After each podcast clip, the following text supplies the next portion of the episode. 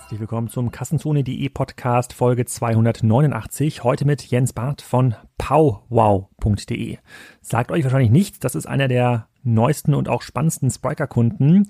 Die Dachmarke von Dein Handy und Sparhandy, also einer der größten Händler von Handyverträgen und Handys natürlich oder Smartphones, wie man heute ja sagt, in Deutschland machen ungefähr 300 Millionen Euro Umsatz und mit Jens bespreche ich alle Geheimnisse dieses Marktes, warum das total schwer ist zu internationalisieren, wie sich die Provider aufstellen, wie die Chancen der großen Handyhersteller äh, gerade sind und ob es Sinn macht, den Handyvertrag entkoppelt oder gekoppelt mit dem Handy zu kaufen.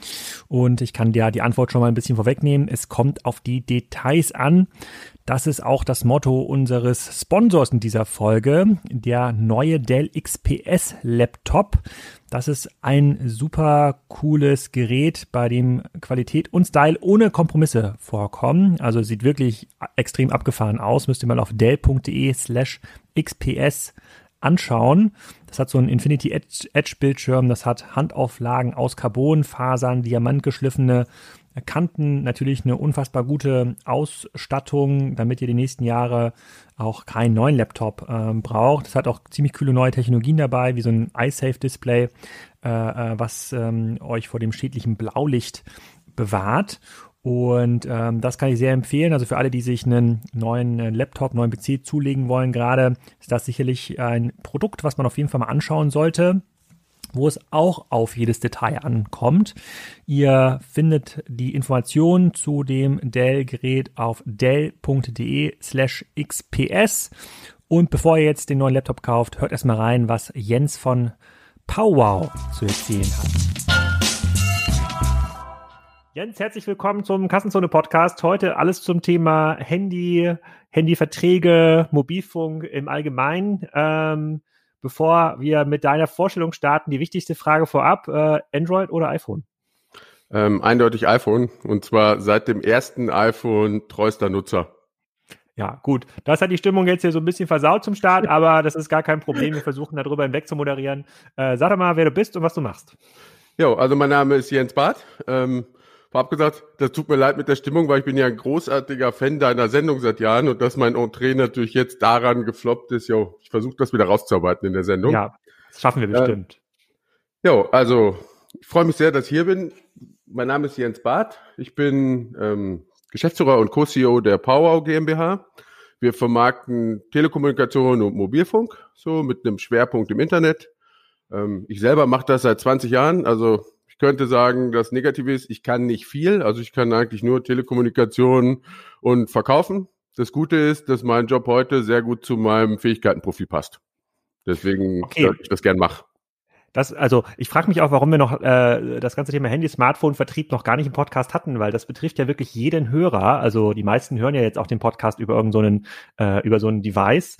Ähm, wahrscheinlich hat nicht mehr die, der Großteil der Hörer das miterlebt mit dem ersten Nokia-Handy, mit dem, mit dem sie Snake äh, gespielt hast, äh, gespielt haben. Du hast gesagt, 20 Jahre bist du dabei. Äh, ich habe, glaube ich, 1998 mein erstes Handy von E Plus äh, bekommen, so ein klassisches Nokia ähm, Handy und ähm, damals äh, konnte man noch als, äh, als, als guter Pfennigfuchser so zwischen den Verträgen äh, hin und her switchen. Wir hatten das ganze Thema Handyverträge auch ganz kurz mal im, äh, im Podcast mit Fabian Spiel, Spielberger äh, besprochen. Ich weiß nicht, ob du da schon mal reingehört hast von MyDeals. Ich habe äh, damals gab es ja noch äh, gab, gab es ja noch Arbitragemodelle auf Handyverträge. Ähm, was hatten sich so in diesen wir gucken wir hören uns ja von dir gleich an, wie sich das ganze Thema Online-Vertrieb heute gestaltet. Aber was hatten sich in den letzten 20 Jahren so aus seiner Sicht im Bereich ähm, Verkauf von Handy und Verträgen so massiv ähm, geändert oder was sind so die, die größten Evolutionsschritte gewesen äh, äh, bei dem Thema? Weil vor 20 Jahren hatte noch keiner ein Handy, ja, da musste jeder rangeführt werden und mittlerweile haben wir wahrscheinlich so im Schnitt irgendwie das fünfte oder zehnte Gerät äh, in der Hand. Da muss sich ja einiges geändert haben. Genau, also es haben sich eigentlich so, kann sagen, zwei Sachen haben sich krass entwickelt. Das eine ist so das Thema Tarife. Also als ich damit angefangen habe, war das Wilder Westen. Also das war ultra krass. Da hat, haben x verschiedene MVNOs haben ihre Tarife gebaut und es gab keine Tariftransparenz und so. Und es gab, ein, ich sag's mal aus heutiger Sicht, ein mega Rip-Off der Leute, wo Menschen irgendwie Kontingente gekauft haben und Minutenpreise von heute ein Euro und so. Ähm, totale Untransparenz in dem ganzen Ding drin und das Ganze war sehr bunt und sehr wild, würde ich sagen. Wirklich so mit mhm. x verschiedenen Spielern. Das hat sich sehr cool entwickelt. So, also das hat einfach so eine Professionalisierung des Marktes gehabt. Und jetzt hast du klassisch die Flatrates drin, steuerst über Daten und so. Also das Produktvertrag ist sehr viel erwachsener und sehr viel transparenter geworden. Das finde ich persönlich erstmal super, obwohl ich sagen muss, damals war es natürlich lustig in der Welt, in der wir uns am Anfang bewegt haben. Auf der Device-Ebene ist es so, ja, du hast es richtig gesagt, das waren Mikro-Nokias mit äh, Kleinstspielen, die irgendwie an Intellivision Startzeit ähm, Konsolen erinnern. Und heute ist es halt Smartphone im Schnitt 5,7 Zoll Display mit einer ähm, Feuerpower, was den Prozessor angeht, wo früher irgendwie in Houston die Raketen, die zum Mond geflogen wurden, mitgesteuert wurden. Also das ist so, die Entwicklung ist ja exponentiell. Vielleicht noch zur Marktentwicklung. Ähm, damals haben Operator gestartet und dann war irgendwann klar, dass man in so einem krassen Wachstumsmarkt ist. Und dann gab es Zwischenhändler in jeder Variante. Also Leute, die einfach nur sozusagen die Sachen rausgedrückt haben. Man würde heute sagen, so Strucki-Vertriebler, Hardseller und so weiter. Und die Leute standen an den Läden an und jeder war dankbar, wenn es irgendwas gab. So, und das waren wirklich so, gerade so 98 bis 2000 noch sehr wilde Zeiten. So unkontrollierter Wachstumsmarkt. In der digitalen Welt nicht mehr vorstellbar, in der analogen Welt ohne Vergleichsmöglichkeiten halt sehr, sehr abgefahren, weil es gab ja auch kein Internet, wo du geguckt hast, was ist das Produkt wert, was kostet das, was kostet das woanders, sondern du warst froh, wenn es das irgendwo gab. Hm. Und wie sieht der Markt heute aus? Also wie viele Handyverträge werden heute in äh, Deutschland oder äh, vielleicht im Dachbereich verkauft, also dem Markt, in dem ihr im Wesentlichen aktiv seid? Genau, also in Deutschland bin ich da recht gut. In Österreich, Schweiz muss ich sagen, bin ich eher blank. So, deswegen würde ich den Punkt auf Deutschland ziehen. Also du bewegst dich in Deutschland immer so in dem Bereich zwischen 10 und 11 Millionen Neuverträgen und zwischen 9 und 12 Millionen Vertragsverlängerungen. So in dem klassischen sozusagen ähm, Mobilfunkvertrag. Was das Ganze inzwischen ein bisschen diffus macht, muss man sagen, ist das ganze Thema IoT und M2M, weil da unendlich viele weitere Verträge erzeugt werden, natürlich heute im Bereich Automotive, im Bereich, keine Ahnung, Windmaschinensteuerung und und und. Also aber so in diesem klassischen Consumer oder Enterprise Contract Business kannst du sagen, so 20 Millionen Verträge. Halb, halb, Verlängerung, Neuvertrag. Okay, und in dem, in dem anderen Geschäftsbereichen könnte sowas sein, wenn irgendeine Drohne, die ich mir kaufe, schon eine SIM-Karte eingebaut hat oder irgendein IoT-Device, äh, äh mit dem ich eine Maschine steuere äh, ähm, zu Hause. Ähm, das wird aber, von wem wird das verkauft? Dann auch von der Telekom oder wer verkauft sowas? Genau, also das ist ein ganz neues, spannendes Feld. Das machen eigentlich so die Enterprise-Großkunden-Units bei den Netzen selber. Und ich würde davon ausgehen, egal welches Auto du dir heute kaufst, dass da schon eine SIM-Karte oder ein SIM-Modul drin ist bei manchen Herstellern, so Ingolstädter Hersteller zum Beispiel, haben diverse SIM-Module drin eine Zeit lang. Also die Autos sind alle schon durchvernetzt, sozusagen. Mhm. Und das ist klassisches Enterprise-Business, weil das ist ja Solution in super customized, was da zwischen Automotive-Herstellern und Telcos gemacht wird. Mhm. Und kannst du ein bisschen was, äh, also äh, 10 bis 11 Millionen Neuverträge, also wo Altverträge einfach abgeschaltet äh, werden. So viele neue Kunden können ja nicht hinzukommen. Die meisten haben ja jetzt ein ähm, Handy und äh, 10 bis äh, 11 bis 12 Millionen Verlängerungen. Kannst du mal kurz erzählen, wie, wie eure Firma da eine Rolle spielt und äh, vielleicht auch ein bisschen was zu den Namen sagen, weil ähm, die meisten kennen ja äh, noch die Domains mit äh, dein Handy und Sparhandy, so heißt die ja nicht mehr. Vielleicht äh, machen, ja. bringen wir da mal ein bisschen Licht ins Dunkel. Klar, gerne. Ich fange aber mit dem Licht an und danach können wir sozusagen auf die Vertragswelten gehen.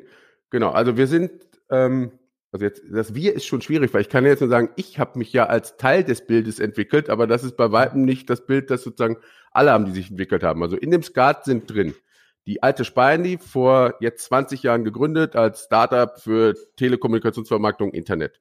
Die alte Dein Handy, vor fünf Jahren in Berlin gegründet als Startup für die Vermarktung von sozusagen äh, Mobilfunk, aber auch Solutions, ähm, Internet der Dinge zu Hause und so, also breiter aufgestellt.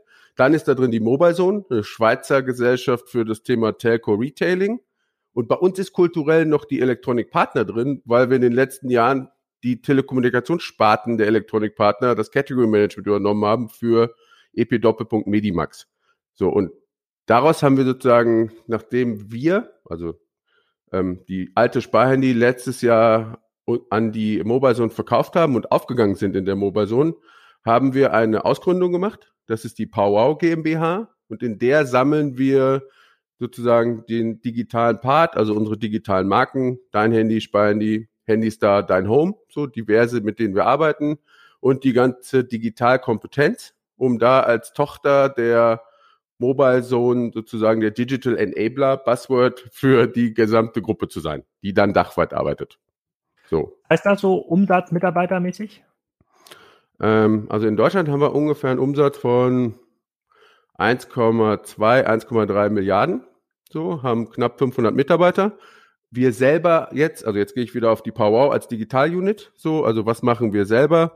Wir sind halt, was das ganze Thema angeht, bei ungefähr 300 Millionen Umsatz, haben dabei ähm, so ungefähr 220 Mitarbeiter, hm. so, die für unseren Digitalpart unterwegs sind. Okay, und kannst du mal ein bisschen erklären, wie sich dieser Umsatz denn zusammensetzt? Also sind das, also von, ihr, ihr wirbelt ja quasi in diesem Pool von ähm, Neuverträgen und Vertragsverlängerungen wahrscheinlich rum, ja? Genau. Äh, beziehungsweise bei Vertragsverlängerungen würde ich auch gerne verstehen, ob ihr da auch irgendwie überhaupt mitverdienen könnt oder ob das eigentlich nur an den Provider geht, wenn ich jetzt meinen Vertrag mit äh, der Telekom habe oder äh, mit Kongstar, was ja glaube ich auch Telekom ist, äh, oder O2. Ähm, wie funktioniert das? Also dieser, dieser, dieser, wenn ihr einen Vertrag verkauft, einen Handyvertrag, mhm. vielleicht zusammen mit einem, äh, mit einem Handy, dann ist das ja irgendwie so ein Monatspreis, keine Ahnung, 40 Euro äh, im, im, Monat. Ähm, sagt ihr dann, dann ist der Umsatz, der darüber entsteht, das ist 40 mal 12, also 480 Euro ist dann der Jahresumsatz oder sind es diese 40 Euro? Das ist, das ist ja schwierig zu, zu berechnen. Wie muss ich mir das vorstellen? Ja, das ist auch total schwierig, weil wenn man es ganz genau nimmt, ähm, das Ganze läuft ja das klassische Bundle, also wir nehmen mal so mal mein persönliches Lieblingsband, also ein iPhone 11 Pro zum Beispiel, nehmen wir mit einem Laufzeitvertrag, der dann, wie du als Beispiel hast, so 40 Euro kostet. Ähm, der kostet den Endkunden aber in einem Beispiel so subventioniert 49,95 Euro das Gerät. So, mhm. das heißt, es gibt da eine starke Subvention auf dem Gerät. Das heißt, wir haben in dem Geschäftsmodell verschiedene Vorgänge. Wir verkaufen das Gerät an den Kunden für 50 Euro. So, fühlt sich noch nicht so Pro an. Monat wie, über zwölf Monate. Nee, nee, einmal, Einmalig. Einmalig. Verkaufspreis. Okay. Also starke Subvention fühlt sich noch nicht nach einem Gewinnergeschäftsmodell an. So. Für euch zumindest nicht. Für den genau. Kunden schon. Ja, für den Kunden ist das super. Ähm, gleichzeitig kaufen wir das Gerät, sagen wir mal, bei Apple am Markt. Zahlen dafür X. Nehmen wir irgendein Beispiel, nehmen wir mal ein etwas niedrigeres Beispiel hier. Zahlen für ein Gerät 425 Euro. Das ist der Durchschnittspreis von einem Smartphone in Deutschland aktuell. Deswegen mal als Rechenbeispiel. So, da würde ja jeder sagen, das kann sich ja nicht so sauber lohnen. Für die Jungs 50 Euro VK, 425 Euro EK plus ähm, Performance-Kosten. So funktioniert ja nicht. Deswegen gibt es die Vermittlung des Tarifs dazu. Das ist der, den du gerade hattest. 24 Monate Laufzeit, in dem Beispiel mit 40 Euro. Also sozusagen eine, ähm, ein Revenue, der bei dem Netzwerkbetreiber ist. Und wir basieren dann auf einem Handelsmodell mit einer Provision. Das heißt, wenn der Netzbetreiber den Kunden annimmt, erhalten wir für den Kunden eine Provision, die sozusagen ein Anteil des Kundenumsatzes ist aus Sicht des Netzbetreibers. Okay, so. aber diese Provision muss ja, lass mal ein Beispiel hier stehen, 50 Euro kostet das Gerät und ihr zahlt dafür meinetwegen auch 400 Euro, da muss die Provision ja höher sein als 350 plus Performance Marketing Geld plus Fixkosten. Und wenn Fall. ich mir das aber wenn ich mir jetzt andersrum jetzt durchrechne, also ich versuche es mal ganz offen nachzurechnen, äh, wenn ich jetzt aber sage 40 Euro äh, mal zwei Jahre, ja, das wären ja dann äh, 960 äh, Euro, wenn ich mich nicht ganz äh, getäuscht habe, da muss ich ja euch 500 Euro von geben, ja, damit sich das überhaupt für euch lohnt, ihr das Handy äh, kaufen könnt. Und dann verdient, dann hat er ja quasi selber auch noch ein paar Kosten. Er muss das Netz irgendwie betreiben. Das muss das, wenn ein MVMO ist, muss er sich das irgendwie ähm, einkaufen. Dann, dann bleibt ja nicht so viel übrig. Also rechnet er dann quasi damit, dass der Kunde verlängert? Also ist das seine Kalkulation oder, oder ist er mit so einem Deal schon im, in den ersten zwei Jahren profitabel mit so einem Kunden? Also als Netzbetreiber bist du in den, also du machst nur Deals, mit denen du in den ersten Jahren profitabel bist. So, das ist ah, so, okay. ähm, es gibt so ein, so ein Wort, das nennt sich Efficiency, das ist sozusagen das Verhältnis von Provisionsansatz zu Endkundenumsatz. Und jeder Netzbetreiber guckt, dass er da irgendwie so bei 60, 70 Prozent Maximum liegt. Also dass er sein Payback so in Monat 15, 16, 17 hat, je nachdem, wie aggressiv er gerade am Markt agiert so. Ähm, mhm. Und da kalkulieren die Netzbetreiber grundsätzlich drauf, damit sie halt sozusagen ihre Modelle haben. Zusätzlich ist natürlich der Punkt drin, dass ähm, über ein Lifetime die Wahrscheinlichkeit, dass der Kunde bleibt, wenn du ihn sozusagen akquiriert hast. Und dann, jetzt komme ich kurz zu dem Thema, was du im InLife machst, du zum Beispiel, was wir auch machen, ähm, ein Konvergenzprodukt vermarktet hast, also das vereinfacht so Beispiel, du hast einen Mobilfunk gekauft und irgendwann kontaktiert dich unser CM-Team und sagt, du Alex, wir haben hier noch ein geiles Angebot für Festnetz zu Hause. Dafür gibt's auch den Loyalty-Bonus, wenn du beide Produkte bei dem Netzbetreiber hast. Deswegen kauf doch hier nochmal alles mit scharfer Soße für zu Hause. So, das machst du dann, mhm. dann bleibst du beim Netzbetreiber. Das heißt, dein Churn geht wahnsinnig runter in der Sekunde, wo du konvergent bist weil du sozusagen ja mehr Hürden zum Weggehen hättest, wenn du schon allein Mobile und Festnetz da hast. Das heißt, die Verbleibdauer von dir als Kunde ist enorm. Dann setzen noch zusätzlich deren CM-Teams ein und machen so Dinge wie TV und Kabel-Upsell und so weiter. Und, und warum, warum würdet ihr das machen für den Netzbetreiber im CRM? Dann kriegt ihr auch wieder eine Provision, wenn ihr quasi für den Netzbetreiber nochmal ein Upsell macht Richtung Festnetz. Genau, und bei uns ist ja auch die Besonderheit, also wenn man so, es gibt ja so das klassische Bundle-Produkt, ist ja das Gerät und der Vertrag.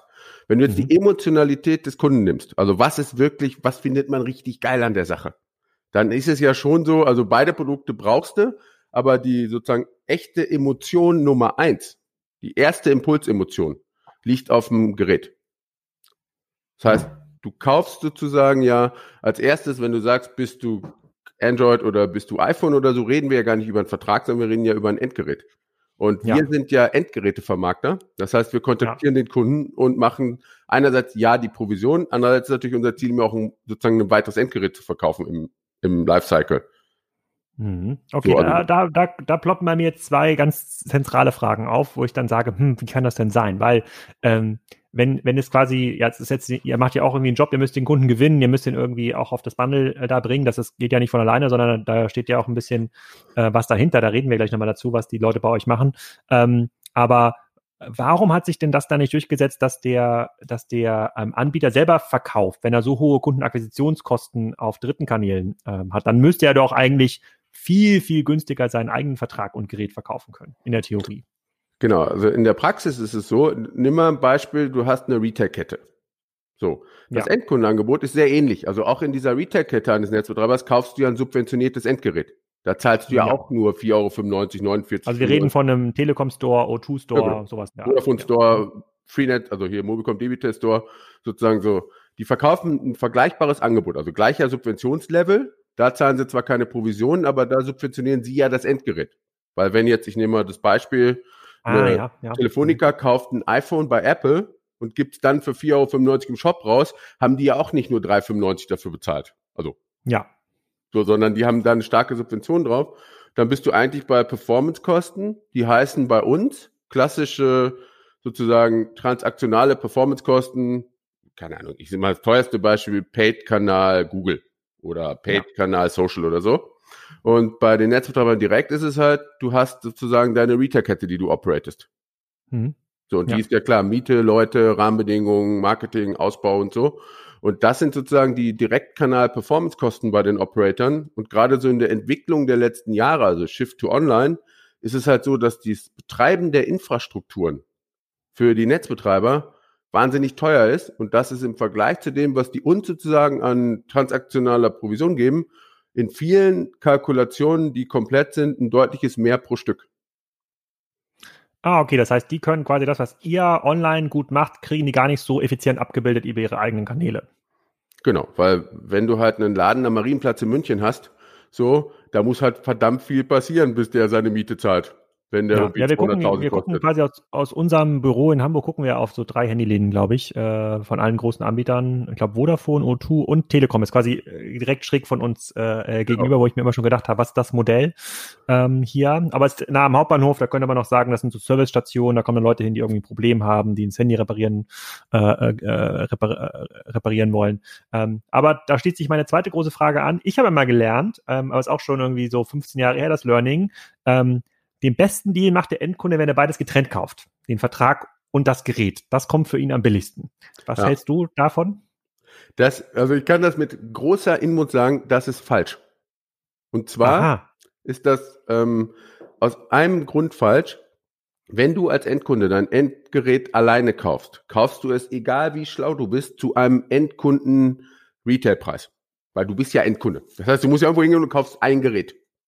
So. Ja. Der Preis für ein Gerät ist pro Stück oft höher, als wenn wir zum Beispiel losgehen und wir kaufen dann so, in so, weiß ich, wenn es gut läuft, so kaufen wir halt bei einem Hersteller, nehmen wir mal einen koreanischen Hersteller als Beispiel, mit denen machen wir dann so einen neunstelligen Umsatz pro Jahr.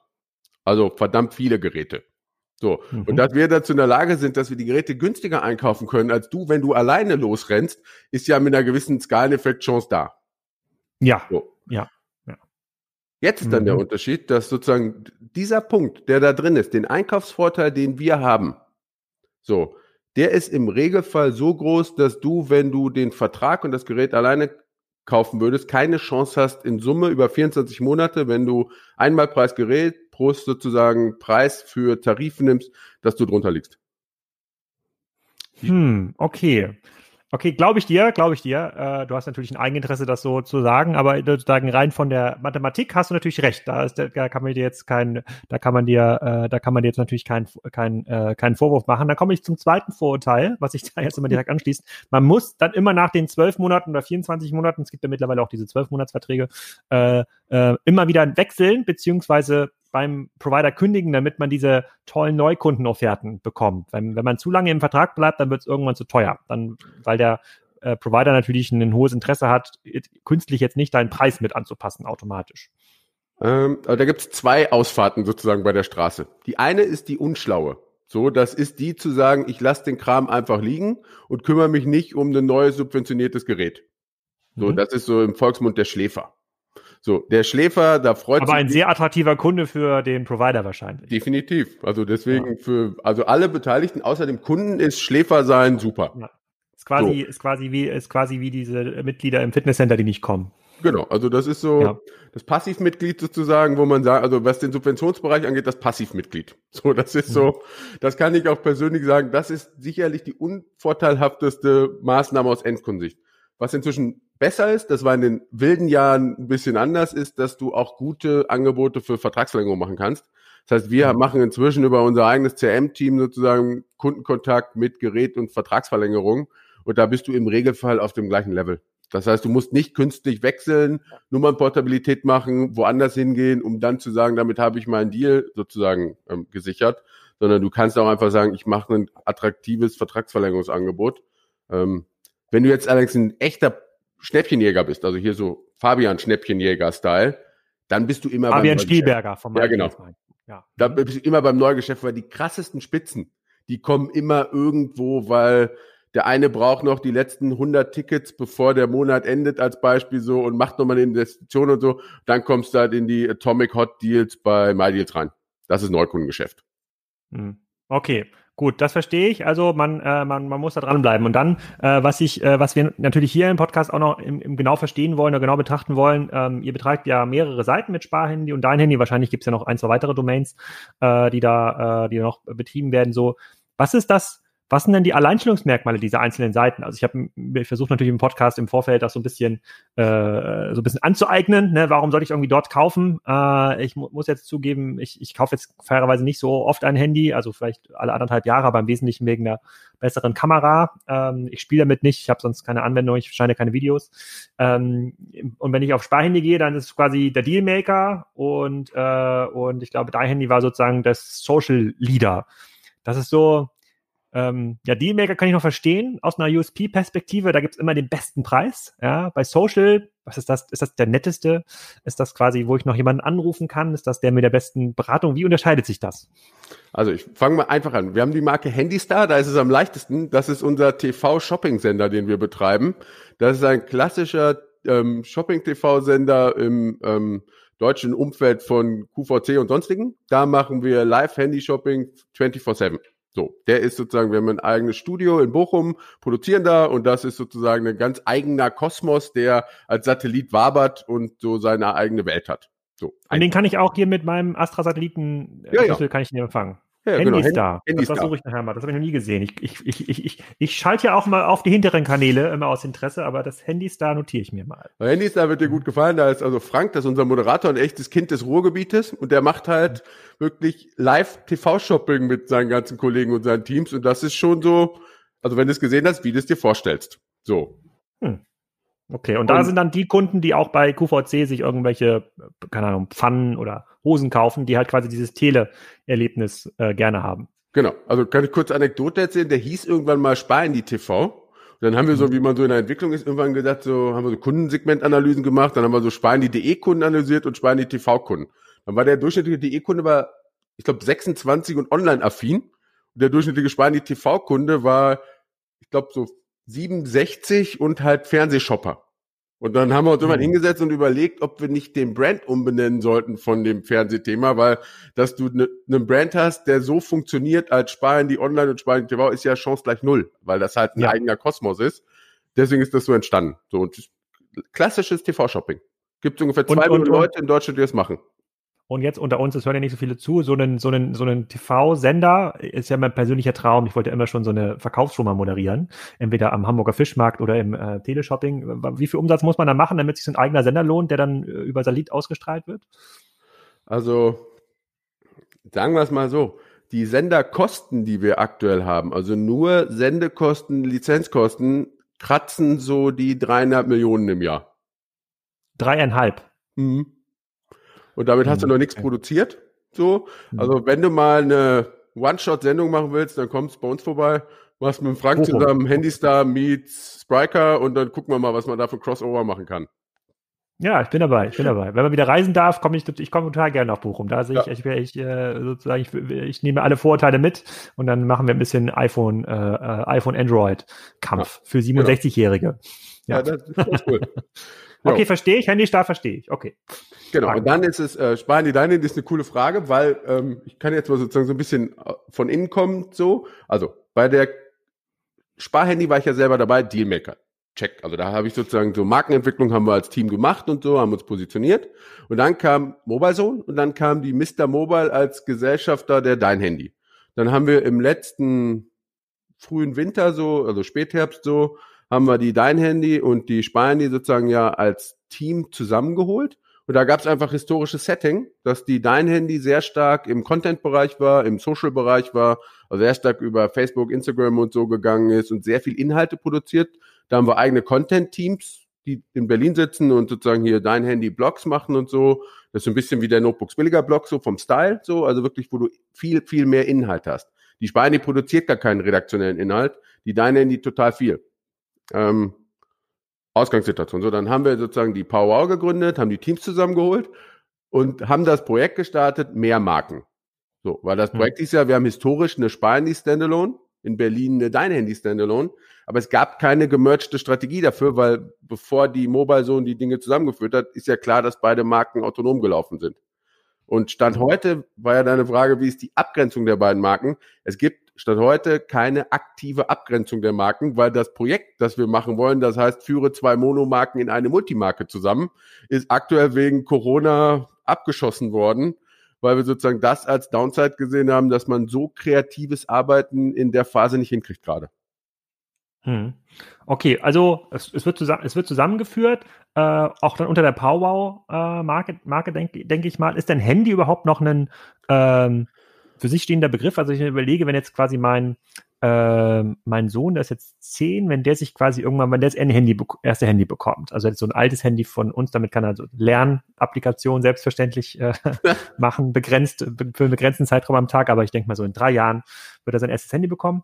Ähm, versteht der noch unter Handy, was wir unter Handy verstanden haben, oder hat er schon ein komplett andere, äh, äh, anderes Verständnis?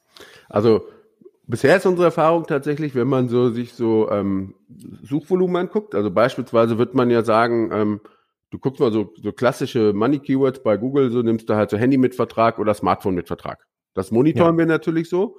Und aktuell ist es krass noch auf Handy mit Vertrag.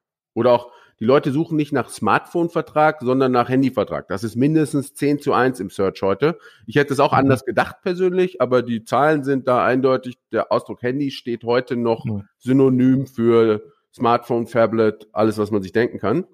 Und also nach einer gewissen Zeit wird das wahrscheinlich auch noch so bleiben, weil wenn du dann als guter Papa natürlich irgendwann dann vor deinem Sohnemann stehst und sagst du ja dann auch, Junge, hier ist mein altes Handy, damit du Mewis für die Schule lernen kannst. So. Und damit wird er konditioniert werden, dass er sagt, Papa sagt, das ist ein Handy. Warum auch immer. Hm. Heißt eigentlich Im, anders. Im deutschsprachigen Bereich zumindest. Ich weiß, ich weiß gar nicht, was, was, was Handy quasi im UK ist wahrscheinlich nicht mehr Handy da. So. Mobile, okay. Okay, das, das verstehe ich, aber nun kommt ja die wichtigste Frage. Wir hatten im Vorfeld schon ein bisschen drüber gesprochen. Äh, äh, du als Kassenzone-Hörer weißt es ja, wir sind ja in der Plattformökonomie. Ja, und da frage ich mich natürlich, warum haben sich denn, äh, in, in, und wenn ihr 300 Millionen macht, habt ihr ja schon einen großen Teil des, äh, äh, des Marktes, Marktes. Ähm, gleich müssen wir noch vielleicht drauf eingehen, wie viel läuft eigentlich noch stationär, also diesen Handyläden. Frage ich mich wirklich immer, wer kauft denn dort noch Handys und Handyvertrag? Ähm, warum haben das die großen Plattformen noch nicht übernommen? Also warum ist nicht Otto oder Amazon oder wer auch immer schon Marktführer im Vertrieb von äh, Verträgen und oder auch generell Bundles? Also gibt zwei Elemente. Das eine ist das technische Element, das andere ist das Kundenzufriedenheitselement. Ich fange mal mit dem technischen an. Ähm, die Vermarktung von Bundles ist im Konsumerbereich das schwierigste Produkt, das es gibt, weil du gleichzeitig selber einen Kaufvertrag über sozusagen ein Stück Konsumerelektronik machst und einen hm. Vermittlungsvertrag für einen Netzbetreiber über einen Laufzeitvertrag. Also sozusagen in einem Handelsvertretermodell vermittelst du diesen Servicevertrag. So, dieser Servicevertrag, da brauchst du sozusagen, du brauchst eine Tech, die einfach dazu in der Lage ist, diese Dinge sauber zusammenzuführen und hinten raus zu verarbeiten. Also du brauchst ein sehr komplexes Backend, so in dem diese Dinge zusammenlaufen. Und diese mhm. Backends sind im Regelfall ist das nicht das, was du im, im Handelsbereich hast, sondern die sind alle customized. So heute auch eins unserer Riesenprobleme. So also wie wir auch in einem anderen Kontext zusammen zu tun haben, bekannt, weil hast du so eine Legacy, ist die halt auch extrem starr aber sie hat einen protektionistischen Punkt, weil nicht mal eben jemand losgeht und sagt, ich baue mal eben eine Bundle-Vermarktungs, ähm, Bundle-Vermarktungs-Frontend, weil die Backend-Prozesse dahinter sind APIs zu allen Netzbetreibern, Scorings, Fraud Prevention und, und, und. Also sehr, sehr komplex. Das ist ja auch einer der, das ist ja auch einer der Gründe, warum ihr, also das äh, ist ja kein, kein Geheimnis, äh, ihr wechselt ja jetzt im Rahmen des Relaunches auch zu ähm, Spriker und sozusagen für solche komplexen Prozesse ist unser Produkt ja äh, ähm, gemacht. Sparhandy und dein Handy, hat es ja schon erzählt, sind ältere Marken, die haben wahrscheinlich so einen riesigen Legacy-Stack äh, ähm, aufgebaut. Da gibt es kein Standardprodukt, mit dem man das mal schnell umziehen äh, ähm, kann. Nee. Deswegen guckt ihr euch ja auch Technologien an, die nach vorne hin ein bisschen äh, kreativer äh, gestaltet werden können. Genau, also 100 Prozent. Deswegen freuen wir uns ja, dass wir mit euch zusammen sind und mit den Kollegen sozusagen, die da im Spiel sind von Nexus, Fantastic und so weiter. Also, weil das ja für uns mega wichtig ist, weil du kannst diesen ähm, Monolithen nicht entwickeln. Das geht halt mhm. nicht. Sondern das ist ja. ja ein Projekt heißt Neustadt Maschine, ist ein langes, überjähriges Projekt, in dem das Ganze nur aufgesetzt wird. Aber, jetzt komme ich wieder zu dem Vorteil von so einer äh, komplexen Legacy, da kann nicht mal eben jemand anders rein. Weil der müsste sich ja entscheiden zu sagen, ich baue genau das mit all den APIs zu den Operatoren, mit den Scoring-APIs, mit Fraud Prevention, Integration und so weiter. Also das ist halt hochkomplex so. Natürlich gibt es Unternehmen, die das könnten. Also ich nehme das beste Beispiel Amazon. Wenn da irgendwie einer sagt, hier ihr 500 Entwickler, macht das mal eben, so, dann machen die das mal eben. Also ja, keine Frage. Aber, und da kommt der zweite Punkt, ähm, wir haben ja ein hoch sozusagen emotionales Produkt aus Kundensicht, denn durch diese Subvention, also ich gebe das Beispiel hier, ein Gerät, das 425 Euro kostet, wird für 4,95 Euro verkauft. Das heißt, da geht ja jemand in sozusagen Vorleistung gegenüber einem Kunden. Dafür brauchst du ja ein gewisses Grundvertrauen in sozusagen die Bonität des Kunden. Stand heute hast du aber natürlich ganz viele Leute, die vorher schon Ereignisse im Leben hatten, also keine Ahnung, Schufa-Eintragungen, Insolvenzen oder so, also wo halt Sachen nicht gut gelaufen sind aus irgendwie, sagen wir mal, ähm, Kreditsicht so, dass es bei diesen Bundles zu Ablehnungsquoten von 20 bis 30 Prozent kommt post-Checkout. So, das hm. heißt einfach zwei bis drei von zehn Kunden kriegen danach die Rückinfo, du Alex, schön, dass du bei uns das Gerät bestellen wolltest, leider bist du einen 600er Eintrag in der Schufa, deswegen kriegst du nichts. Mhm. So, da haben sich, und das ist das, ich glaube, das große positive Los für uns und andere Marktteilnehmer, Unternehmen wie in der Amazon entschieden, zu sagen, sie gehen nicht in den Bereich. Weil, zu komplex und zu kleinteilig. Nee, vor allem bei Amazon war das abgefahren. Also ich war, ich war früher bei anderen Telcos und ich war bei Telefonica, da gab es Verhandlungen mit Amazon, ist, keine Ahnung, zehn Jahre her. Ähm, zum Thema eigene Bundles, eigene Produkte. Und dann haben die irgendwann verstanden, dass zwei bis drei von zehn Kunden abgelehnt werden. Und dann haben die gesagt, wir sind eine Customer-Centric Company und Customer Satisfaction ist das A und O für uns als Firma. Wir verkaufen kein Produkt, wo Post-Checkout zwei oder drei von zehn Kunden gesagt kriegen, du Alex bist zwar ein super Prime-Kunde, aber das Ding hm. gibt's übrigens trotzdem, ich mache es gut. Hm. Ja, das stimmt. Okay, kann ich verstehen, kann ich verstehen. Daher kommt, daher kommt auf jeden Fall keine Gefahr. Ich glaube, bei Amazon kann man aber trotzdem relativ viele Geräte kaufen, aber zu einem deutlich überhöhten Endkundenpreis, wie du schon gerade beschrieben ja. hast, äh, äh weil äh, äh, da verdient vielleicht Amazon noch ein bisschen Geld dran oder Samsung, aber nicht viele, äh, aber nicht viele mehr. Okay, bleiben wir mal ganz kurz, bevor wir zu den Händlern kommen, bleiben wir mal ganz kurz auf der Schiene. Was bedeutet das denn für die Internationalisierung? Also ist denn jeder Markt für sich super einzeln fragmentiert und geregelt? Da gibt's quasi ein Powwow Frankreich, Powwow UK, wo ihr quasi alle eure Schnittstellen gar nicht hinportieren könnt? Oder gibt es eine Chance, dass man so ein Modell auch äh, europaweit fährt? Also dadurch, dass die Netzbetreiber extrem national aufgestellt sind, was ihre Netze angeht und die auch so diesen paneuropäischen Großnetzbetreiber, der ja mal so vor zehn Jahren in der Planung war. Also da sind sie alle ja mal rangegangen. Vodafone, Telefonica, Telekom und so. Die Pläne haben sie alle geerdet inzwischen, sind wieder ausgestiegen aus Ländern und haben so ein paar Kernländer, in denen sie alle sind. Mhm. Gibt keinen EU-Provider. Und von daher wird es auch keine, also meiner Einstellung nach, keine Chance geben, dass man europaweit ein Bundle-Business aufzieht. So, mhm. weil die mhm. Netzinfrastrukturen sind so national gesteuert und organisiert und unterschiedlich, dass jede Kooperation sozusagen ein kompletter Neustart wäre und ich sag mal aus persönlicher Einschätzung, jeder Markt ist ja ein protektionistisches Oligopol. Da sind zwei, drei, vier Player, die finden das ja auch total in Ordnung, dass ihr Markt geschlossen ist. Weil die sind Infrastrukturversorger, die sagen, wir haben sozusagen unser Produkt, wir haben unsere Preispunkte, die Preise steigen jetzt wieder durch Giga und Speed Demand so. Wir wollen gar nicht zu viel Aufruhr da reinbringen, weil unser Markt kann protektionistisch für uns alle ja wunderbar funktionieren. Was auch fair ist, weil die Infrastrukturinvestitionen der Netze in Deutschland, können, ich würde tippen, letztes Jahr 10 Milliarden Euro in Netze. Ich meine, die muss ja auch erstmal zurückverdienen. Hm. hm. Okay, verstehe ich. Also es ist nicht so einfach ins Ausland zu äh, kommen, aber es gibt wahrscheinlich ähnliche Anbieter, auch Online-First-Anbieter in Frankreich oder? Klar. Ja, ja, logisch. Ja. Also die gibt es in jedem Aber es ist Land. unwahrscheinlich, es ist unwahrscheinlich, dass die nach Frankreich kommen, äh, nach Deutschland kommen, mal so, mal eben so. Und es ist jetzt für euch jetzt auch kein Pappenstiel zu sagen, komm, dann machen wir jetzt hier äh, äh, äh, power.fr und dann, dann, dann wird der Laden schon laufen. Das ist schon ein sehr, sehr großes äh, Investitionsgame dann auch für euch. Mega. Und also meiner Meinung nach, du müsstest halt eine komplette Organisation in dem Zielland haben, dass die so vernetzt ist in die Industrie, dass du da sozusagen einen Neustart machen kannst. Das halte ich für also super schwierig. Okay, dann, dann die zweite Frage. Ich habe noch, ich würde vor den Handyläden noch eine weitere Frage einschieben. Und zwar hat ja, ähm, ich glaube, Apple war das mal angedeutet, äh, sich eigentlich von diesem ganzen Bereich SIM-Karten verabschieden zu wollen. Die wollten dann irgendwie so eine was technisch ins Gerät bauen, dass die, der, der Kunde dann einfach per Software dem Provider äh, äh, wechselt. Und da habe ich schon gedacht, uh, das wäre natürlich jetzt nicht so cool für Telekom, O2 und Co. Aber aus einer Kundensicht macht es mega Sinn, dass man irgendwie auf den schnelleren Betreiber, Betreiber wechseln kann oder jetzt brauche ich 5G, dann kaufe ich mir jetzt vielleicht für, mal für heute eine 5G-Verbindung von jemandem, der mir es gerade anbieten kann. Was ist daraus geworden? Also die eSIM ist das. Die gibt's schon mhm. zum Beispiel in der, also wenn du Apple-User wärst, würdest du in der Uhr zum Beispiel wissen, da hast du ein Top-LTE-Modul in der Uhr drin, das voll funktioniert. So gibt's natürlich auch in anderen Sachen, also Spaß beiseite. Die eSIM ist schon da, die wird auch weiterkommen, ähm, ist auch absolut sinnvoll und funktional, meiner Meinung nach, weil warum willst du mit SIM-Karten arbeiten, wenn du einfach ein Modul hast, das du ansteuern kannst, das embedded ist? So, mhm. und ähm, glaube persönlich auch, dass das einfach, ich meine, das ist ein Endkundenvorteil. Also jeder Markt sollte sich ja dahin entwickeln, dass so Barrieren rausgenommen werden und irgendwann der Endkundenvorteil sozusagen oder die, die Experience am besten ist. Und jeder kennt das, wenn du mal ein Handy verloren hast, da musst du ja nicht nur dir ein neues Handy kaufen, sondern musst halt noch irgendwie bei deinem, also entweder anrufen so oder musst vorbeifahren oder so und dir irgendwie eine neue SIM-Karte besorgen. Und das ist ja ein total sinnfreier Punkt.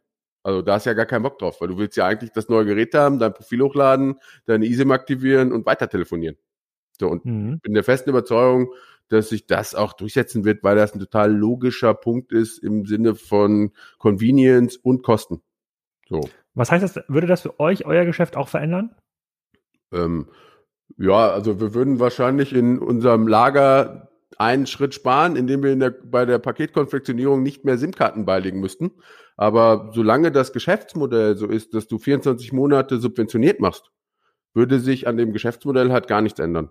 Weil ob du eine mhm. SIM-Karte beilegst oder ob du sozusagen ein Abo hast, was du bei dir verwaltest ganz normal in deinem Shop, 24 Monats Abo mit beispielsweise Vodafone, das noch von dann bis dann läuft, dass du über deine eSIM aktivieren kannst und auf jedem Gerät dann sozusagen über deine eSIM aktivieren kannst, ohne eine SIM-Karte zu brauchen, ändert ja an dem Geschäftsmodell nichts. Hm, okay, verstehe ich muss ich noch ein bisschen drüber nachdenken, aber mache ich, indem wir, wir können schon mal die nächste Frage hier anstoßen, habe ich nochmal vielleicht ein, zwei andere weiterführende Fragen zur eSIM. Und zwar Handyläden. Ich bin mir ziemlich sicher, das gab schon mal ein, zwei Kassenzone-Podcasts, weil der Handyladen ist ja so ein bisschen so letzte Stütze der stationären Handels geworden. Früher gab es mal die Optikerschwämme, dann kam irgendwie, äh, dann kamen noch irgendwelche anderen äh, äh, Retail-Nutzer, dann kamen die Handyläden, dann irgend nach dem Handyladen kommt in der Regel noch der 1-Euro-Markt, ähm, dann ist vorbei dann mhm. ist die Innenstadt tot.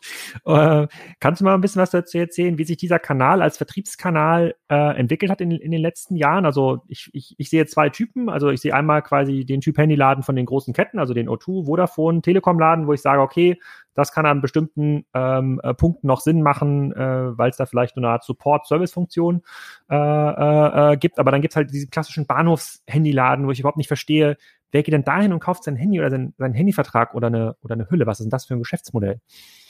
Also, genau, angefangen die Operator-Läden, ganz klar, das ist also, wenn du Kunden segmentierst, es gibt die klassischen Offline-Kunden, die sozusagen Loyalty oder Premium sind, so, die haben Bock in den Laden zu gehen und irgendwie mit einem Verkäufer zu reden. Mein Vater ist das beste Beispiel, so, den würdest du nie dazu bringen, dass der nicht in seinen, also er würde ja noch, jetzt nicht Postladen sagen, sondern Telekom sagt er auch schon, aber, dass der da drin steht, mit einem Verkäufer spricht, sich beraten lässt und was kauft. So, also mhm. das ist so Standard. Da gibt es einfach viele Leute, die das gerne tun so und die auch ihre sozusagen also Übungen haben und sagen, ich gehe gerne in meinen Laden, ich kenne die da, ich habe persönlichen Ansprechpartner und so und ähm, bei mir ist auch nicht der letzte sozusagen Effizienzgedanke im Ziel, sondern ich habe einfach Dinge, die mein Leben komfortabel gestalten und ich mache das. Und ich glaube, das wird es mhm. auch noch ganz lange geben. Also ich kann jetzt nicht für die Folge Aber es wird auch weniger, sprechen. oder? Es muss doch weniger werden. Ja, also ich, ich glaube schon so, also von der, also von der Kaufstromlogik her muss es weniger werden, aber es ist noch auf jeden Fall so viel, dass es sehr viel Sinn macht, diese Läden oder diese Oberflächen zu betreiben, so aus Sicht eines Netzbetreibers. Also das hm. glaube ich auch, dass nicht einer davon das anzweifelt, dass es einfach wichtig ist, diese Repräsentanz zu haben. Und am Ende ist das so, also ich meine, du, du hast halt, es ist ja wie die Bankentscheidung. Ich meine, ich bin jetzt so klassischer hier Dorf VR-Bankkunde und so und ich freue mich, wenn ich da reingegangen, obwohl ich wahrscheinlich auch eher bei N26 sein müsste oder Gott weiß so, aber trotzdem mag ich das. So. Und ich glaube, das ist so bei vielen Menschen auch so. Ähm, bei den anderen Läden ist es so, du, das ist klassisch sozusagen, ähm, sozusagen abhängig von ähm, Footfall du hast Monobrand-Läden, die halten halt nur eine gewisse, ähm, sagen wir mal, Reduktion von Footfall aus, weil natürlich ist ja klar, wenn du nur Telekom vermarktest, gehen ja auch nur Telekom-Kunden rein. Das heißt, in den mhm. Markt des deutschen Retailers ist es so, dass eigentlich so diese kleineren, also Vorort, kleinere Dörfer, Kleinstädte und so, die werden sehr viel von Multimarkenanbietern betrieben, die einfach alle Marken unterm Dach haben und wie sozusagen so ein klassischer Handelsladen funktionieren und in der Form sozusagen als Local Hero sehr stark Märkte bedienen. Das funktioniert erstaunlich gut. Also das ist so, ich bin jetzt ja auch nicht nah dran an den Themen, aber ähm, es gibt sehr, sehr viele Händler, die in ihren sozusagen ähm, dörflichen Umgebungen oder Vorortumgebungen oder so Local Heroes sind mit hier Sponsoring vom Fußballverein und selber irgendwie als Unternehmer aktiv im Schützenverein und was du also auf dem Dorf bildlich hast, kann auch der Kunstverein sein, das ist egal, so und damit ihr Geschäft aber am Laufen halten. Und die, das Geschäftsmodell basiert eigentlich auf dem gleichen Provisionssystem, das ich vorhin hatte. So, und hm. vielleicht zu den Bahnhofsleuten, das ist aber ein spezielles Klientel, das ist im Regelfall ein hoher Schwerpunkt auf Ethnoprodukten. Und du hast einfach viele Menschen ja in Deutschland noch, die ähm, was nicht ein, so über diese. Achso, sorry, das ist so, ähm, ein Produkt mit einem hohen Bezug zum Beispiel zu International Calls oder so. Also wenn du zum ah. Beispiel ah. Lebara-Produkte hast oder so, mit denen du einfach in andere Länder günstig telefonieren kannst. So. Und du hast halt daneben noch einen Prepaid-Markt, also sozusagen ähm, Voucher-Markt, einfach von den Leuten, die gesellschaftlich nicht mal eben dazu in der Lage sind zu sagen, yo, ich muss das alles übrigens mit Apple Pay oder Kreditkarte oder so, weil sie einfach in persönlichen Lebensumständen sind, wo Bonitäten und Bargeldverfügbarkeiten und so begrenzt sind. Und für die Leute hast du solche Läden und gerade so die, also in den Bahnhofsumgebungen fällt das auf, da ist sehr viel auch öffentliche Internetnutzung drin und da ist sozusagen ganz viel internationale Dinge drin für nach Hause telefonieren, so jetzt, also nicht IT-mäßig, sondern sozusagen in Fremdländer. Und da ist ein eigenes Segment für da. Deswegen funktionieren diese Läden auch, weil also mhm. das Bevölkerungsbild bei uns ist halt sehr bunt zwischen dem Full Digital sozusagen iPay-User oder Apple Pay-User und dem Menschen, der halt sagt, ich bewege mich in einer Bargeldumgebung prepaid. Also Spiele hm. mit der Bevölkerung. Oh. Okay, also du hast äh, auf jeden Fall noch höhere Hoffnung als ich äh, für die äh, für die stationären Flächen, die sich mit dem Vertrieb von äh, Mobilfunkprodukten äh, auseinandersetzen. Sagen wir mal so. Obwohl ich glaube, ich die Telekom hatte hatte da angekündigt, irgendwie 2019 doch einen Großteil seiner äh, Läden zu schließen. Ich hatte irgendwo so eine Meldung äh, äh, im Kopf, also ein Großteil, ein paar hundert waren es glaube ich schon, die da geschlossen werden sollen. Ich google gleich nochmal hier parallel nicht, dass wir da irgendwas Falsches äh, ähm, nee, aber das, behaupten. Ich glaub, also ich bin jetzt in den ganz genauen Zahlen auch nicht, aber ich weiß, dass die einen Programm hatten in den letzten zwölf Monaten, wo die ihre Anzahl von denen reduziert haben. Auf jeden Fall. Mhm. Also ich kann jetzt keine ja. Zahl sagen, aber ich weiß, dass es das Programm gab. Okay, aber die waren ja auch teilweise wahrscheinlich ein bisschen überdistribuiert, äh, wenn, das, wenn das so war. Okay, das, das verstehe ich. Dann nochmal ganz kurz zurück zum Powwow-Business. Äh, es gibt ja diesen klassischen Klassen so eine Dreiklang, ne? woher kommen die Kunden? Da hast du ja gerade genannt, das können Social-Kanäle sein, das war natürlich auch viele Ad-Performance-Kanäle. Äh, äh, Performance und ihr habt dann entsprechende Skaleneffekte, sodass ihr einen guten Deal äh, anbieten könnt. Ich gehe mal davon aus, dass der Kunde bei euch auch profitabel äh, ist in so einem, äh, in so einem Deal. Äh, kannst du vielleicht gleich dazu sagen, aber was mich noch ähm, eher interessieren würde, ist, wie loyal ist denn eigentlich der Handelsmarke gegenüber? Ich, ich meine, ich kann bei euch auf der Website jetzt bei Spein den Deal abschließen mit Telekom, ja, sozusagen kriegt das irgendwie subventioniert, aber habe ich die Marke dann irgendwie, schickt ihr eine Rechnung, habt ihr irgendwie eine Kontaktfrequenz, die dann die Wahrscheinlichkeit erhöht, dass ich auch in, äh, in 18 Monaten dann wieder bei euch stöber, äh, pünktlich vor der Kündigungsfrist äh, und dann wieder dabei bin oder müsst ihr die immer wieder neu gewinnen? Also sowohl als auch. Also wir haben schon einen CM, das heißt, wir machen so Post-Checkout in den eigenen Brands, also auch entweder dein Handy oder Sparhandy oder Handystar. So, wir haben auch In-Live-Kommunikation, wo wir sagen sozusagen hier Informationen zu dem Produkt, das du gekauft hast. Also wenn du jetzt zum Beispiel in einem Huawei oder Samsung-Universum bist, tut sich da etwas. Dann haben wir Reminder so nach der klassischen sozusagen Halfway, zwölf Monate, dass wir sagen, jo, jetzt ist Hälfte von einem Vertrag um und so. Hoffentlich ist alles tutti. Und dann gehen wir nach 18 Monaten rein und sagen, oh, jetzt wird's aber langsam hier, wir nähern uns ja dem Zeitpunkt der Vertragsverlängerung. Neue subventionierte Geräte stehen an. Inzwischen gibt's übrigens auch das P40 P50 wäre das dann in deinem Fall, wenn es in einem Jahr ansteht, wahrscheinlich. Ähm, und bieten dir dann auch. Wenn, wenn, wenn Google wieder drauf ist. Ja, fair. Ja. Ähm, bieten dir dann auch aktiv halt an, sozusagen über Kommunikationskanal, also Newsletter, persönliche Ansprache per Telefon und so, dass wir sagen, wir können sozusagen den Vertrag von dir verlängern, ist inzwischen auch ein wesentlicher Teil unseres Geschäftsmodells. Also, dass wir länger mit Kunden zusammenarbeiten. Auf der anderen Seite, natürlich gibt es auch immer wieder die Kunden, die wir neu gewinnen. Jetzt darf man auch eins nicht ganz vergessen. Wir haben auch viele Kunden, die immer noch ihren First Contract haben. Weil unser Schnitt ist unser Kunde ja etwas jünger, so. Und dass du sozusagen dir den alles scharfe Soße, 60 Gigabyte, 50 Euro im Monat mit coolem iPhone, den gönnst du dir ja auch nicht mit 18, sondern den gönnst du ja. dir vielleicht, wenn mal Geld verdient wird oder so und sagst, so, jetzt gönn ich mir den so. Und ähm, am Ende ist das ja dass eine Anzahl von Neukunden ja auch einfach logischerweise jedes Jahr nachrückt. Hm. Okay, also, verstehe ich. Ja. Allein generationsnachrückend. So, wird jetzt, nehmen wir mal dann sozusagen ein Sohn von dir als Beispiel, der würde wahrscheinlich irgendwann mal eine Prepaid-Karte haben, so, dann würdest du damit anfangen, dann lernt er das und irgendwann wird er sagen, Papa, ich brauche 50 Gig LTE mit alles. So, und dann wirst du, wenn er zwölf ist, noch sagen, nee, brauchst du nicht, nimm WLAN. So, und je nachdem, wie sich das entwickelt, spätestens wenn er ein eigenes Geld verdient, sagt er mir, alles egal, ich gehe jetzt in diesen Laden rein und schließe das Ding ab. So. Und da hört dein Einflussbereich auf, lieber Vater. Das hat spätestens mit 16 oder 18 so, dann kannst du nur sagen, jo, mach mal. So, und die rücken halt nach. Hm. Okay. Und ja, verstehe ich, verstehe ich. Okay, also du, du machst, du, wir müssen uns quasi jetzt quasi keinen, ähm, keine Sorgen machen, perspektivisch in euer Geschäftsmodell, zumindest jetzt in den nächsten, in den nächsten fünf Jahren nicht.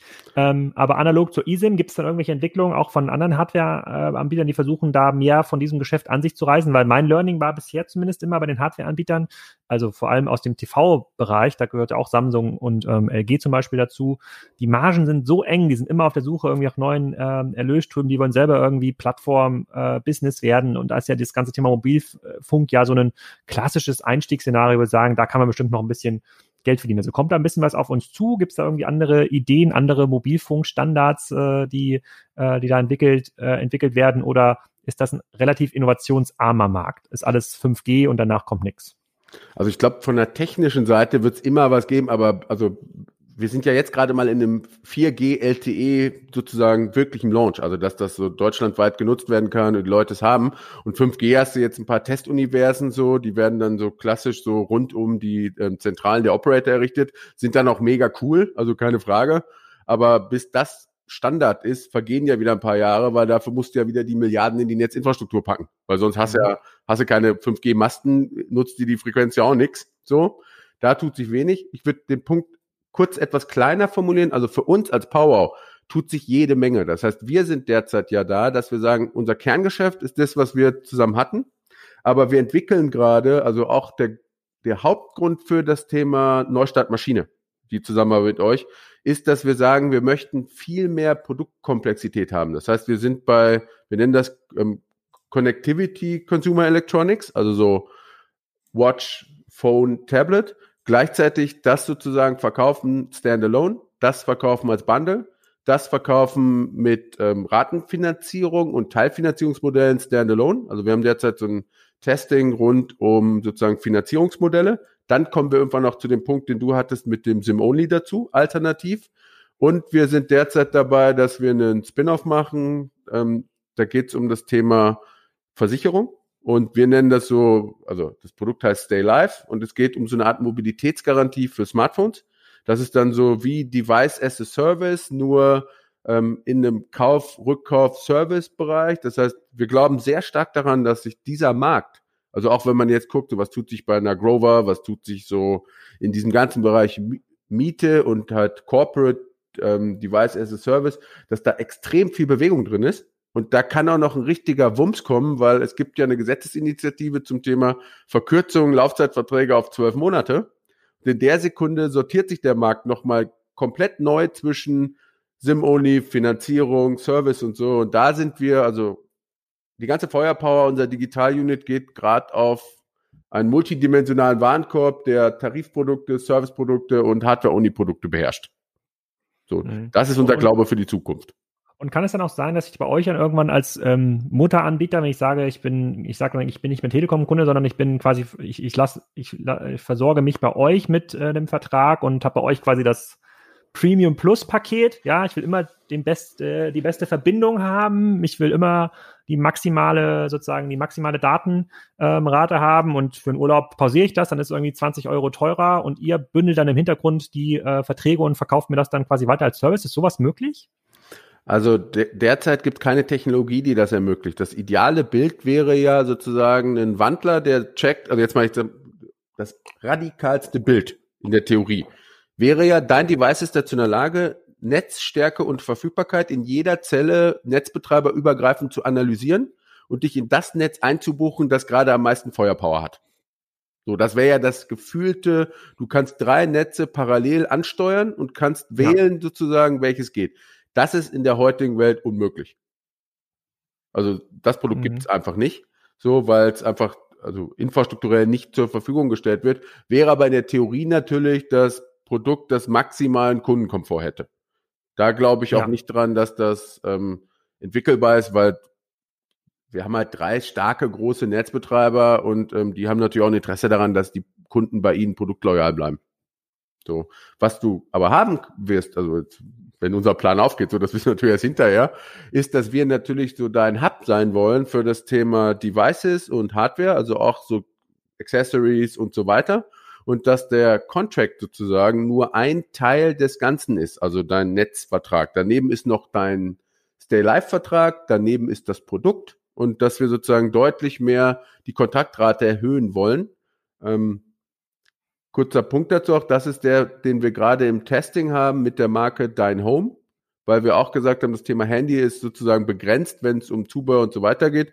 Wir wollen diese sozusagen Consumer Connectivity Angebote jetzt unter der Marke Dein Home im Herbst launchen als Hardware-Only. Das ist für uns ein Riesenschritt, weil wir sozusagen unsere Komfortzone Bundle verlassen und uns auf das große Feld bewegen, Hardware und Accessories only, auf dem sich dann all die anderen Player bewegen, inklusive Amazon.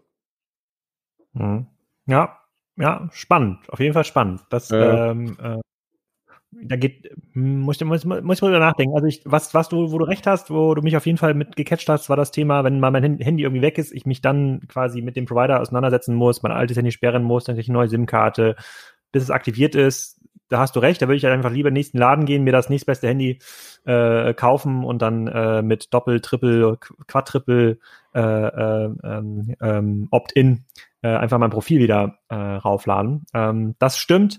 Äh, beim Thema Netzversorgung, äh, vielleicht dann nochmal die letzte, äh, äh, den letzten Mythos äh, aufgeklärt. Ähm, früher hieß es ja immer, äh, D1 oder Telekom hat das beste Netz, dann war es mal zwischendurch irgendwie äh, ähm, O2. Ist, ist, das, ist das quasi im Bereich LTE? Gibt es da noch so krasse Unterschiede, die das bestimmen oder hat sich das eigentlich komplett erledigt? Also alle drei Netzbetreiber verfügen inzwischen über eine Top 4G-Infrastruktur, muss man sagen. Ähm, wo du es halt einfach nur unterschiedlich hast, manchmal ist also ich sag mal, wenn du in der Stadt bist, ist meine Einschätzung noch total Latte. Also wenn du jetzt in Köln, München, Berlin bist oder so, funktioniert alles.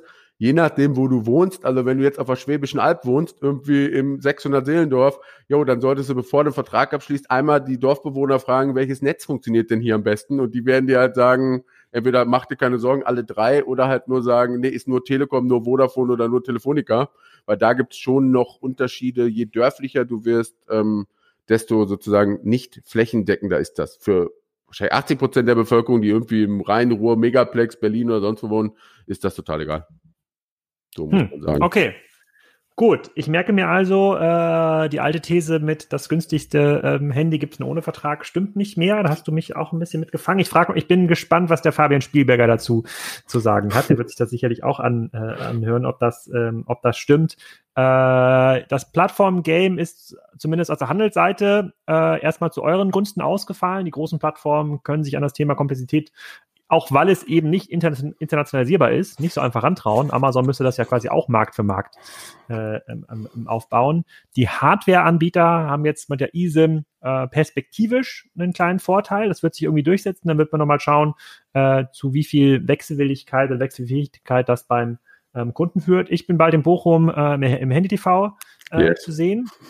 Da bin ich auch schon ganz gespannt äh, äh drauf, was man da äh, äh, verkaufen kann. Und wir sehen bei Powwow äh, äh, bald einen großen äh, Relaunch mit äh, deutlich komplexeren Produktbundles. Da freue ich mich auch schon drauf. Ich äh, höre auch mal rein, was das Team zu sagen hat. Ist natürlich echt ein krass komplexer äh, Case, äh, weil das so multidimensional ist. Und wir reden ja nicht über zehn Länder, sondern wir reden quasi äh, nur über einen tatsächlichen mehrdimensionalen Warenkorb, der aber auch mal ordentlich verwaltet werden muss. Ähm, sehr, sehr cool. Ähm, Gibt es irgendwas aus deiner Sicht, wo du dich nochmal 2020 drauf äh, freust? Und vielleicht noch ganz wichtige Frage zum Ende. Hattet ihr irgendwie so einen Corona-Effekt? Man hat das ja bei einigen Technologieanbietern gesehen, dass die, äh, da wurden auf einmal Webcams ausverkauft, Monitore waren, äh, waren ausverkauft. Ähm, wurden bei euch bessere Datentarife gekauft in der Zeit von Corona, weil die Leute äh, abhängig waren von, äh, von einer besseren Datenversorgung? Oder haben die gesagt, die brauchen wir gar nicht, wir sitzen nur zu Hause und nutzen das WLAN? Also der Punkt ist bei uns quasi das Geschäft im Digitalbereich ist durchgelaufen, kann man sagen. Wir hatten Kundenanfragen im InLive zum Thema Data Upsell. Also ich bin zu Hause, muss mehr Feuerpower auf den Daten haben. Ähm, uns hat, muss man sagen, Corona relativ kalt erwischt, weil wir hatten Patient 41 Berlin, war direkt jemand bei uns dem Off, aus dem Office. Das heißt, wir hatten direkt ja. zum Start Corona ähm, in Berlin Einschlag, hatten glücklicherweise in der Woche auch noch einen Haufen Entwickler aus Berlin in Köln. Das heißt, wir ja. haben an dem Wochenende Köln und Berlin Shutdown der Offices gemacht und sehr früh gelernt, wie man das macht. Da muss ich eigentlich sagen, ähm, das hat sehr, sehr cool funktioniert. Also das hat mich auch also persönlich super gefreut, weil irgendwie der Reifegrad unserer Leute und der, irgendwie die Art, wie wir uns organisiert haben und wie das ganze Remote losgegangen ist, ähm, das, das hat einfach gezeigt, dass wir als Firma da auch, was so unseren Style anging, sehr weit waren.